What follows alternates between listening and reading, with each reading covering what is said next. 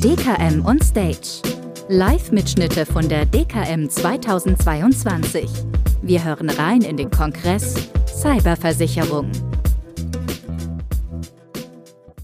Von mir ein herzliches Hallo in die Runde und auch willkommen zum heutigen Fachvortrag. Was erwartet Sie in den nächsten 30 Minuten? Ähm, das würde ich in Form von einer vielleicht teilweise provokativen Frage mal zurückspielen an Sie. Wissen Sie denn genau, welche Mindestanforderungen an die IT-Sicherheit Ihres Versicherungsnehmers gestellt werden, damit er dann im Schadenfall auch die entsprechende Deckung hat? Ist das bekannt? Wissen Sie, wo man vielleicht Anhaltspunkte dazu findet? ähm, äh, welche Themen dann im Endeffekt von Relevanz sind. Das ist genau das, was wir heute besprechen wollen. Der Topic Punkt 1 unserer Agenda äh, äh, wird genau um diesen Punkt laufen, dass wir uns angucken, welche IT-Mindestsicherungen äh, der Versicherungsnehmer einhalten muss. Das ist also ein Problemfeld, was wir äh, zurückgespielt bekommen haben aus der Vermittlerschaft dass man nicht genau sicher weiß, was muss denn mein Versicherungsnehmer überhaupt einhalten? Wo finde ich das? Wo steht das? Innerhalb dieses Punktes werden wir auch kurz auf die IT-Sicherheitsrichtlinie für Ärzte zu sprechen kommen, zusammenfassend auf einer Folie, möchten das dann aber auch im zweiten Punkt Ihnen noch nachreichen, vollständiger. Wir gehen allerdings hier etwas schneller dadurch, weil wir ein bisschen wenig Zeit haben. Das ist schon herausfordernd, in 30 Minuten auch äh, Inhalte rüberzubringen. Und ähm, wir wollen dann im dritten Punkt für die letzten fünf, sechs Minuten ein kleines bisschen Eigenwerbung auch betreiben. Wir haben unser Produkt überarbeitet im Sommer und möchten das kurz vorstellen. Wir schließen das Ganze mit einem kleinen Fazit ab. Wir haben jetzt mal hier ein paar Schlagworte ähm, zusammengetragen, die Sie wahrscheinlich alle auch irgendwie kennen, die im Zusammenhang mit IT-Sicherheit stehen und vielleicht auch im Rahmen der Mindestanforderungen vielleicht angewendet werden müssen oder vorgehalten werden müssen von ihrem Versicherungsnehmer. Firewall, Virenscan, Notfallplan und, und, und. Begriffe haben Sie sicherlich alle schon gehört, aber muss ich als Versicherungsnehmer diese Themen vorhalten, auch wenn vielleicht gar nicht drüber gesprochen wurde? Es ist ja das Thema, dass man vielleicht die Situation hat, dass man gewisse Themen vorhalten müsste obwohl sie nie diskutiert wurden und nie niedergeschrieben wurden. Wir möchten das Ganze jetzt erstmal betrachten aus der Sicht, ähm, wo finde ich denn Hinweise dazu? Wir haben zum einen den Antragsprozess und die Risikofragestellung. Audits etc., alles, was in diesem Kontext zusammenläuft, wird in schriftlicher Form textuell gefragt und muss beantwortet werden. Dann haben wir natürlich auch eine Police, in der durchaus auch Themen drinne enthalten sein können. Gerade so die technischen Obliegenheiten, wenn ein Versicherer ähm, zum Beispiel auffordert, dass eine Firewall da sein soll, ähm, ein Virenschutz und und und. Das heißt, ich habe im Grunde zwei Blickwinkel. Ich habe zum einen die vertragliche Sicht, aber ich habe auch die gesetzliche Sicht. Und das ist insofern wichtig. Wir haben ähm, die vorvertragliche Anzeigepflicht, meistens an beiden Stellen geklärt und geregelt, genauso die Gefahrerhöhungsthematik. Und das müssen wir einfach mal jetzt äh, versuchen zu betrachten. Das ist das, was wir hier Ihnen anbieten wollen, dass wir gemeinsam uns anschauen, wie die Zusammenhänge in diesem, Zusammen äh, in diesem Thema sind und welche Auswirkungen das Ganze haben kann. Also wir haben nicht nur im Vertrag die Sachen geregelt, sondern wir haben auch Gesetz, VVG, und da sind diese Themen auch behandelt. Und nachdem wir jetzt wissen, wo diese Themen ähm, niedergeschrieben sind und wir Hinweise dazu bekommen, gucken wir uns jetzt mal den zeitlichen Ablauf an. Wir haben vorvertraglich das Thema ähm, vorvertragliche Anzeigepflicht, Vorvertragsabschluss. Wir haben dann während der Laufzeit des Vertrages die Anzeige der Gefahrerhöhung. Das spielt sehr eng miteinander zusammen weil wenn ich Risikofragen stelle, dann könnte, das ist wichtig, wir befinden uns hier im Konjunktiv. Was ich Ihnen hier sage, heißt nicht, so ist es und wird sein, sondern es sind äh, äh Konjunktivthemen. Wir haben also ähm, hier eine Situation, dass wir nicht klar sagen können, so ist es und so wird es sein, sondern aufgrund gesetzlicher Regelungen zum Beispiel könnte es so oder so sein. Das ist das Problem, was wir auch am, am Markt im Moment sehen. Die zwei Themen spielen sehr stark miteinander äh, zusammen, weil auf der einen Seite die Fragen gestellt werden, auf der anderen Seite werden diese Fragen dann verpflichtend im Endeffekt für den Versicherungsnehmer, dass er sie einhalten muss oder müsste, wenn sie entsprechend dann auf äh, Gesetz zurückgreifen im Schadenfall und das überprüfen. Auf der anderen Seite haben wir auch die Herbeiführung des Versicherungsfalls. Hier kann ja auch grob fahrlässig der Versicherungsfall herbeigeführt werden. Was bedeutet das wiederum? Hat das auch Auswirkungen auf eine eventuelle äh, äh, IT-Sicherheit, die vorgehalten werden muss, was ich aber dann erst im Schadenfall feststelle, weil vielleicht juristisch äh, der, der Einzelfall so beurteilt wird, dass man eben sagt, nee, also das oder das hätte vorgehalten werden müssen. Dadurch wird das Ganze komplex und ziemlich, ziemlich tricky. Ähm, und man muss irgendwie versuchen, Lösungsansätze dafür zu finden. Wenn ich jetzt gegen diese drei farblich markierten ähm, VVG-Vorschriften äh, verstoße, habe ich eine grobe Fahrlässigkeit hinsichtlich der Obliegenheitsverletzung oder eine grobe Fahrlässigkeit hinsichtlich der Herbeiführung des Versicherungsfalls. Das gucken wir uns jetzt gleich mal konkreter an. 19 VVG. Hier geht es darum, dass ich als Versicherungsnehmer alles, was der Versicherer in Textform fragt, was gefahrerheblich ist, und gefahrerheblich ist das, was er fragt im Zweifelsfall, ähm, auch vorhalten muss, äh, äh, auch anzeigen muss.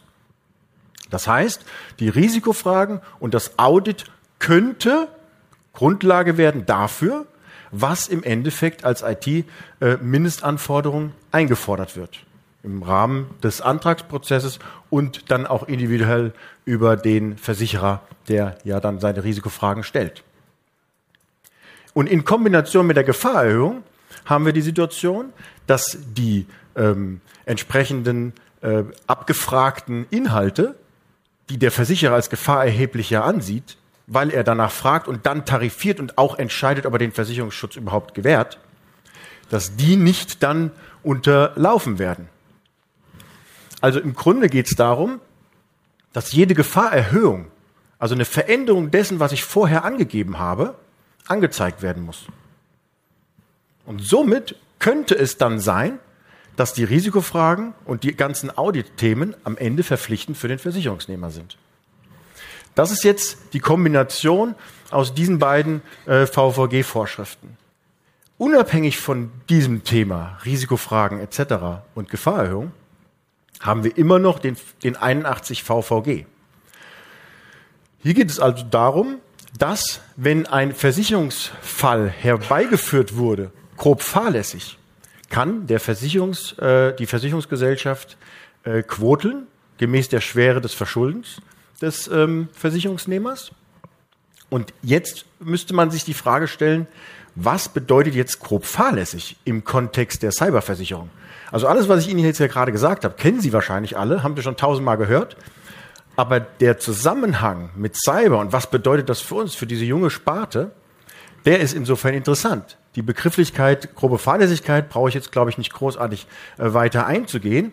Aber wenn der Versicherungsnehmer hätte wissen müssen, dass ein Handeln oder ein Unterlassen dazu führt, dass der Schaden überhaupt erst eintritt oder vergrößert wird, ja, dann ist das grob fahrlässig. Also im Endeffekt könnte man sich jetzt überlegen, ist denn eine, eine Firewall, wenn ich sie nicht habe, grob fahrlässig? Kann man jetzt nicht pauschal beantworten.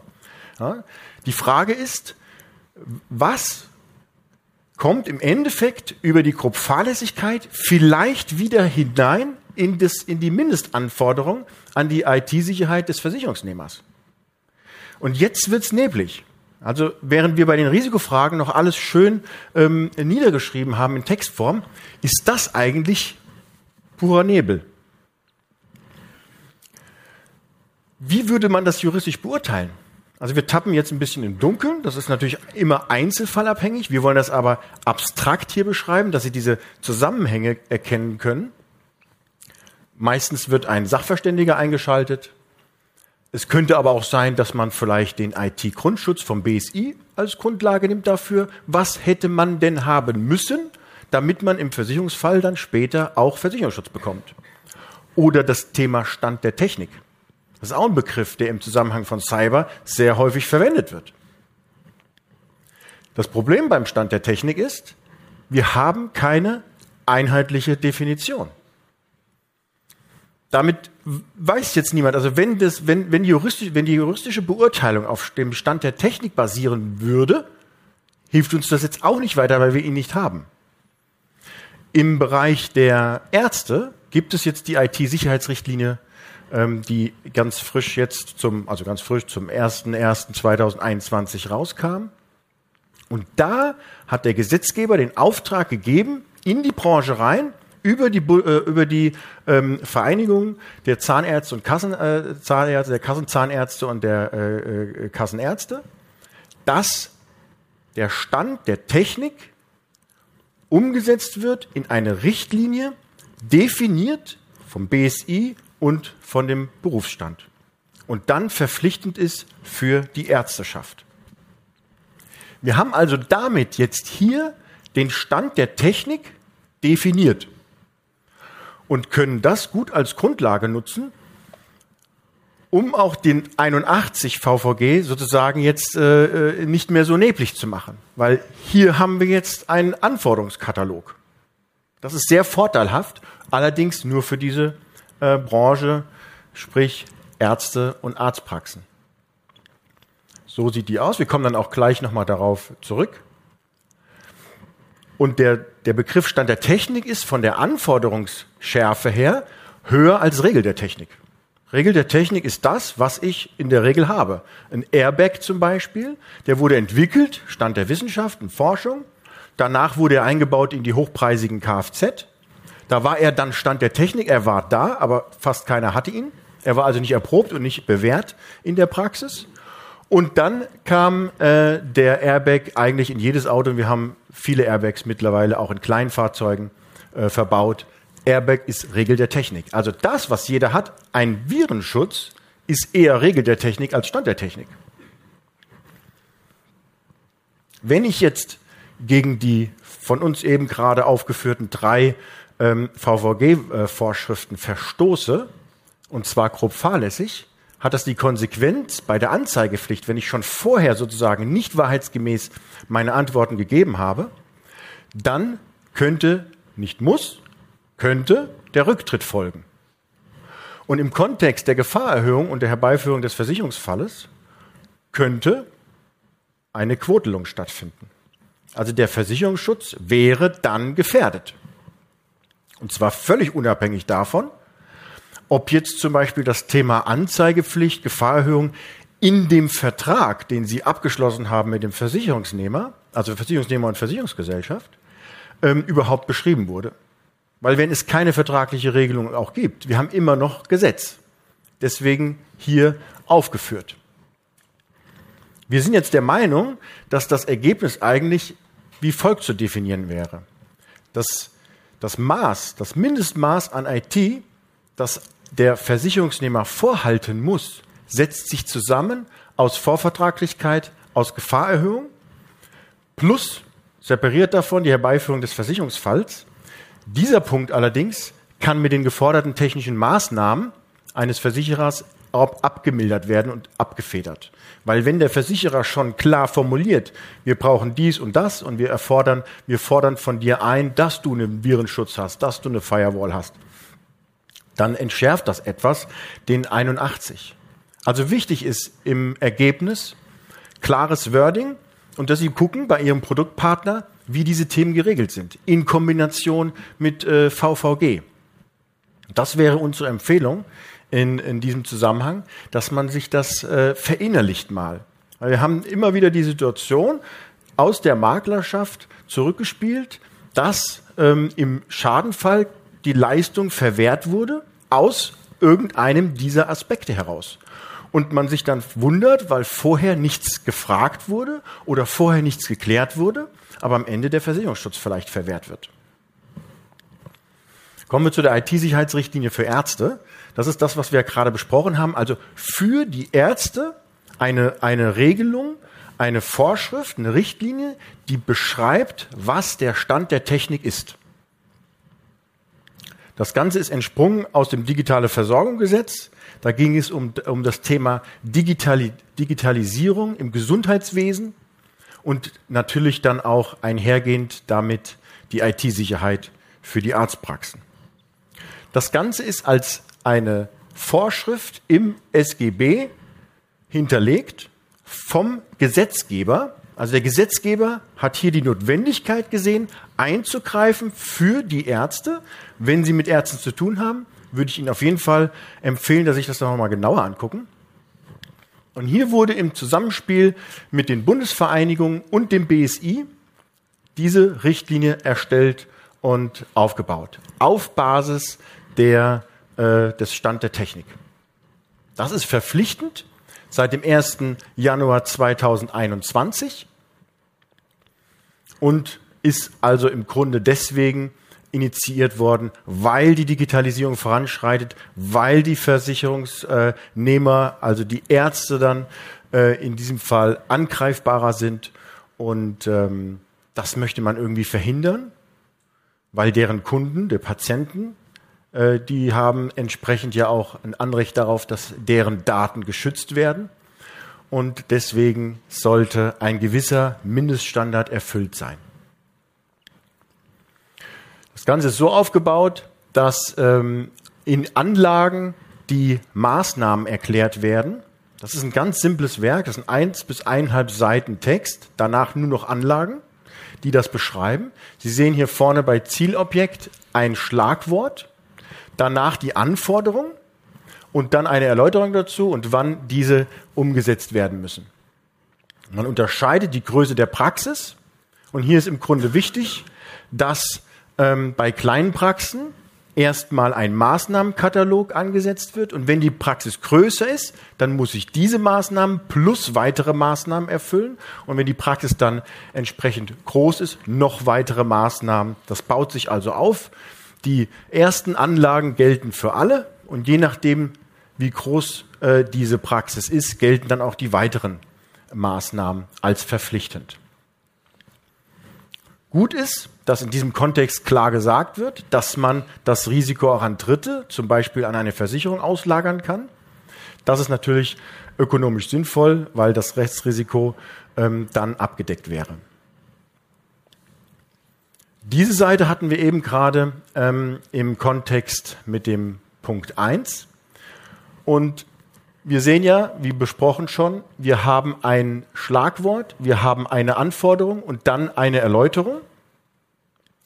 Und diese Darstellung, nur so als Information, entspricht auch der Darstellung unserer Obliegenheiten von der alten Leipziger.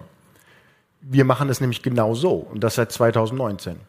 Wir beschreiben erstmal überbegrifflich, was wir wollen, also ein Buzzword, dann äh, die Sicherheitsvereinbarung, das, was Sie hier sehen als Sicherheitsvereinbarung, ist das, was Sie auch kennen von den Versicherern, die ähm, zum Beispiel auch wie der GDV in seinem Musterwording beschreiben, was als IT-Anforderung gestellt wird an den Versicherungsnehmer.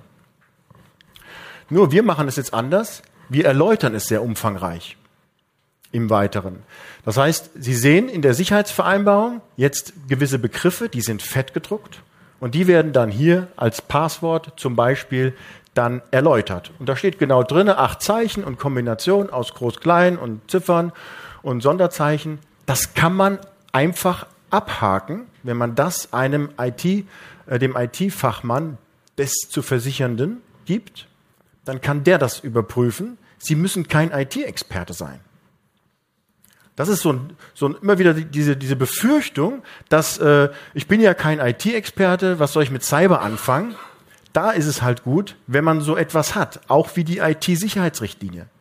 Die ist dafür gemacht worden, dass ein ITler am Ende ähm, das überprüft und sicherstellt, dass seine, seine Arztpraxis, für die er arbeitet und tätig ist, auch diese Richtlinien erfüllt. Und genauso kann man das dann auch bei uns in unseren Obliegenheiten sehen. Und wenn man die einordnet im Bereich äh, Stand der Technik und Regeln der Technik, würden wir sagen, die meisten Aspekte sind Regeln der Technik und ein paar vielleicht Stand der Technik. Also von daher ist, sind unsere Obliegenheiten leichter zu erfüllen, wie jetzt der ähm, Stand der Technik generell. Also für uns ist es wichtig, deswegen haben wir das gemacht 2019. Wir möchten Klarheit schaffen. Klarheit für alle Akteure. Versicherungsnehmer, Vermittler und auch wir. Wir erklären, was wir wollen und das ist im Endeffekt das, was wir dann umgesetzt sehen wollen und äh, haben damit Klarheit geschaffen, damit alle Beteiligten ähm, in Ruhe auch schlafen können. Weil das ist im Moment so ja nicht gegeben. Kommen wir kurz auf unser Produkt. Wir haben unser Produkt im Sommer überarbeitet. Drei wichtige Schwerpunkte haben wir gesetzt. Natürlich die Deckungsinhalte. Da haben wir aufgebaut, hinzugenommen, erweitert. Ähm, wir haben aber auch das Thema Summenfestlegung jetzt von der Flexibilität her auch noch erweitert. Kommen wir gleich dazu. Und Prävention eingebaut. Darüber hinaus unseren äh, Online-Rechner auf 10 Millionen hochgeschraubt. Das heißt, Sie können Risiken im KMU-Bereich bis 10 Millionen rechnen. Und wir haben das Produkt auch komplett neu kalkuliert. Deckungsinhalte. Gehe ich jetzt auch nicht zu intensiv darauf ein. So Sachen wie jetzt unbegrenzte Rückwärtsdeckung, Abhandenkommen von Geldern oder weiterhin, was wir die ganze Zeit hatten, keine Sublimits. Das ist ganz wichtig, wenn man dann im Schadenfall feststellt, dass in dem Versicherungsvertrag ein Sublimit enthalten ist, dann kann das unangenehm werden. Deswegen arbeiten wir nicht mit Sublimits. Produkthaftung, vertragliche Schadensersatzansprüche, also nur mal um so ein paar Sachen zu triggern. Aber wir sind halt äh, sehr froh und stolz darüber, dass wir von äh, Franke und Bornberg derzeit aktuell das bestgeratetste Produkt sind am Markt. Von daher ähm, steht das auch für eine gewisse Qualität. Und äh, das ist im Kontext der Deckungsinhalte für uns auch wichtig, dass wir das mal rüberbringen können. Summenfestlegung.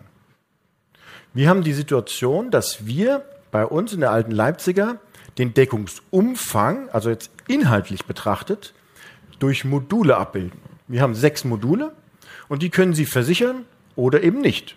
Betriebsunterbrechung, CO Fraud, ja, nein, möchte ich es haben, Datenschutz, wenn Sie keinen Datenschutz versichern wollen, weil Sie vielleicht Business to Business arbeiten, also der Versicherungsnehmer, ähm, und ansonsten das, das restliche Risiko im Datenschutz dann als gering sehen, dann brauchen Sie es auch nicht versichern, dann ist es dem, dementsprechend auch günstiger.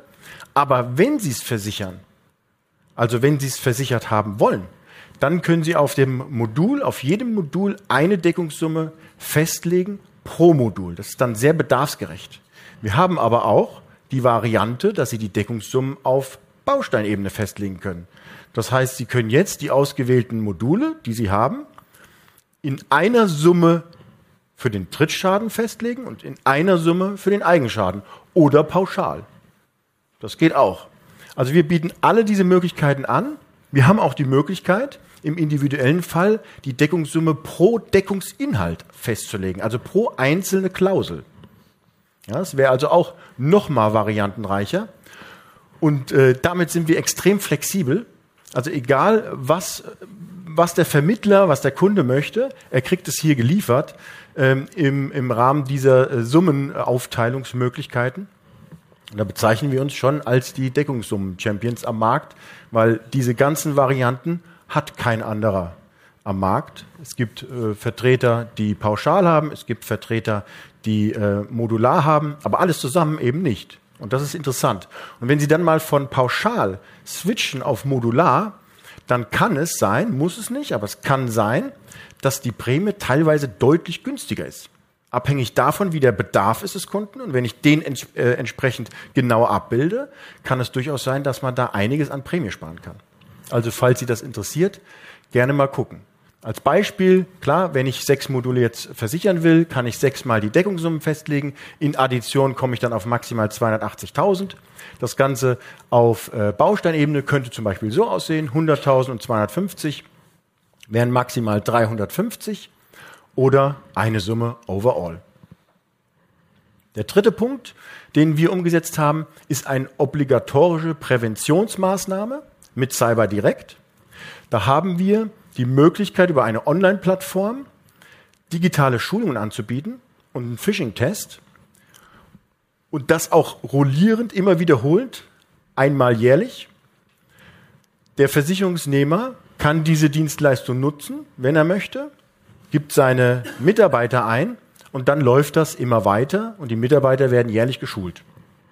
Hat den Vorteil, wir verzichten auf die Hälfte der SB, wenn der Versicherungsnehmer nachweist, und das kann er über das Tool, einfach ein Klick, da kann er den Nachweis erzeugen, dass 75 Prozent der Mitarbeiter die Schulung erfolgreich abgeschlossen haben und der Phishing-Test einmal im Jahr absolviert wurde.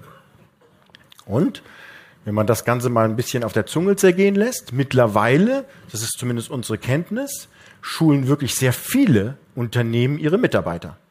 Das müssen sie natürlich extern einkaufen oder mit eigener Mitarbeiterkapazität darstellen. Und wenn man das gegenrechnet mit der Cyberversicherung, also in dem Moment, wo man die äh, Schulungsmaßnahme, die ja hier im Preise schon enthalten ist, wenn man jetzt den Kosten, die Kostenersparnis, die man erzielen kann, dadurch, dass man jetzt diesen externen Dienstleister, den man vielleicht jetzt schon hat, nicht mehr nutzt, reduziert sich natürlich die, die Prämie für die Cyberversicherung nochmal. Und zwar jedes Jahr, weil ich ja die, jedes Jahr die Kostenersparnis erzielen kann. Und das nächste, wir haben eine Frage in unserem Antragsprozess. Schulen Sie jährlich Ihre Mitarbeiter? Und der äh, Versicherungsnehmer, der dann dieses System auch nutzt, der kann natürlich ganz klar hier auch ein Ja ankreuzen und das reduziert die Prämie sofort. Also das erstmal zusammengefasst. Wenn Sie die PDF, wir haben eine PDF hinterlegt, die können Sie gerne downloaden. Wir haben hier Verlinkungen in unser System hinein. Da sehen Sie auch ähm, Informationen zu Deckungssummen, wie man die ermittelt, Schadenbeispiele etc. Äh, da liefern wir einige Unterstützung. Vielleicht gucken Sie mal nach, wenn Sie mögen. Könnte interessant sein. Soll ich nochmal zurückmachen? Okay. Habe ich gerade so gesehen, sonst hätte ich es weitergemacht. Ähm, als Fazit zusammengefasst, wir haben halt die Situation, wie wir es gerade dargestellt haben, mit dieser Thematik, was ist jetzt wirklich das Mindestmaß? Und das kann man nicht so wirklich äh, äh, greifen. Teilweise schon, Risikofragen sind verschriftlicht. Ähm, der, der Rest ist ein bisschen schwierig, also jetzt gerade was Paragraph 81 angeht, wie wir es gerade besprochen haben. Wir sagen, Wording muss klar sein, damit man hier ähm, nicht erst nach dem Schaden diskutiert darüber, was hätte man denn vorher haben müssen. Also wir denken, dass es auch wichtig ist für den Markt. Wir haben ja nachher eine Podiumsdiskussion. Das sind, sind solche Themen ja auch von Relevanz. Also wohin bewegt man sich? Wir haben ja eben gerade auch ähm, äh, von der Vorrednerin gehört, ähm, dass, dass diese Themen ja immer wieder eine Rolle spielen. Und eine Vereinheitlichung, Normierung wäre irgendwie schön, aber da müssten auch alle mitspielen. Ja? Also von daher teile ich auf jeden Fall Ihre Meinung. Das wird auch erstmal nicht so funktionieren. Da müssen wirklich alle Akteure mitspielen. Wir haben auch, auch im Zusammenhang mit Risikofragebögen haben wir halt auch Vergleichsplattformen, die müssten auch mitspielen. Also das ist schon ein sehr komplexes Thema und wir gehen es halt eben so an, dass wir mit unseren Obliegenheiten vor dem Schaden eintritt und auch schon vor dem Versicherungsvertrag einfach Klarheit schaffen wollen für alle. Von daher, wenn es noch Fragen gibt, hier sehen Sie auch noch mal meine E-Mail. Falls jemand auch im Nachgang irgendwie noch mal irgendwas hat, schreiben Sie mich ruhig an. Alles wunderbar. Und dann können wir das auch lösen, auch wenn Sie vielleicht mal einen komplexeren Fall haben. Kein Problem, bin ich gerne für Sie da. Dankeschön.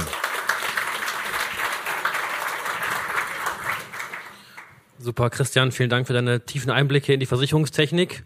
Liebes Publikum, jetzt sind Sie wieder gefragt. Gibt es Fragen? Überlegen Sie sich Fragen. Bitte kurz Name des Unternehmens und den eigenen Namen sagen äh, und die Frage stellen. Janis Dittmar vom BDJ aus Hamburg. Vielen Dank erstmal nochmal für den Vortrag. Ja. Ähm, bei dem Thema Obliegenheitsverletzung ist nach meinem Verständnis ja die Zurechnung auch oft ein Thema. Also kann das dem VN überhaupt zugerechnet werden? Und wenn wir über vor allem größere Unternehmen sprechen, wird es wahrscheinlich umso wichtiger. Welche Rolle spielt denn in der Praxis die Repräsentantenhaftung aus Ihrer Sicht? Also bei der Repräsentantenhaftung können wir jetzt zumindest jetzt sehen, dass äh, einige Wettbewerber am Markt diese Repräsentantenklausel erweitern. Das ist natürlich immer ein Problem, weil der Repräsentant wird dem Versicherungsnehmer gleichgestellt und damit ist die Handlung des Repräsentanten so zu sehen, als hätte der Versicherungsnehmer jetzt was getan und äh, unterlassen. Und damit ist der Versicherungsschutz dann, ähm, die Gefährdung des Gesundheitsschutzes ist entsprechend erweitert. Also ähm, wir haben da, äh, sind sehr nah an der GDV-Klausel, was die Repräsentanten angeht. Und ähm, wir haben jetzt auch nicht vor, das irgendwie zu erweitern. Dass wir sagen, ähm, wir wollen jetzt ähm, irgendwelche ähm, IT-Führungskräfte äh, äh, vielleicht äh, auf äh, die zweite Führungsebene runtergebrochen, dann da irgendwie noch mit einbauen. Könnte man vielleicht drüber nachdenken, aber ähm, ist jetzt eigentlich jetzt nicht so. Aber ich würde sagen, es ist sehr relevant, weil ein kleines Unternehmen hat jetzt da äh, vielleicht keinen eigenen ITler. Aber bei den Großen spielt das eine Rolle.